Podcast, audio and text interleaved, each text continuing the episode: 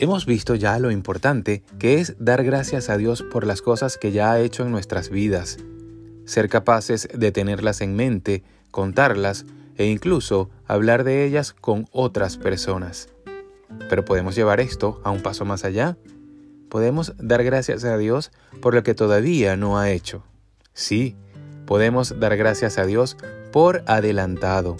Recuerdo hace unos años atrás cuando me tocó salir del país, me sentía muy afanado, preocupado, no sabía a cuál país dirigirme, tenía en mente un país distinto al cual estoy ahora.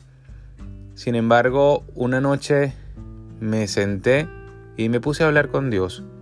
Oré con Él y le dije, Señor, no sé qué voy a hacer, ni tampoco sé cómo vas a hacerlo, pero confío en ti en que me vas a ayudar a escoger el país al cual me voy a dirigir, en donde tú me ayudes y me abras puertas, a donde usted me dirija conforme a su santa y divina voluntad.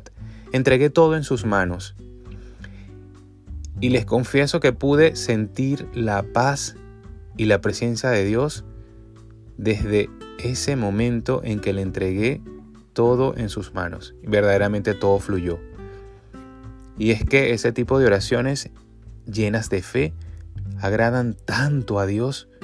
De hecho, la Biblia dice en Filipenses 4, versículos 6 y 7, Por nada estéis afanoso, sino sean conocidas vuestras peticiones delante de Dios en toda oración y ruego, con acción de gracias. Y la paz de Dios, que sobrepasa todo entendimiento, guardará vuestros corazones y vuestros pensamientos en Cristo Jesús. Me encanta cómo este pasaje muestra que debemos orar con esa actitud de gratitud. Amigo, hermano que me escucha, esa gratitud por adelantado abre las puertas del cielo sobre tu vida.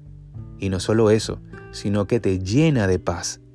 Así que empieza a darle gracias a Dios por adelantado en tus oraciones, por todo lo que Él ya tiene planeado hacer en tu vida y por su increíble amor por ti. Y aun si las cosas no salen exactamente como pensabas, sigue dándole gracias él tiene planes de bendiciones para ti. Te dejo este versículo para que lo puedas leer y examinar durante el día. Jeremías 29, 11. Que tengan un feliz viernes, que Dios los guarde y los bendiga.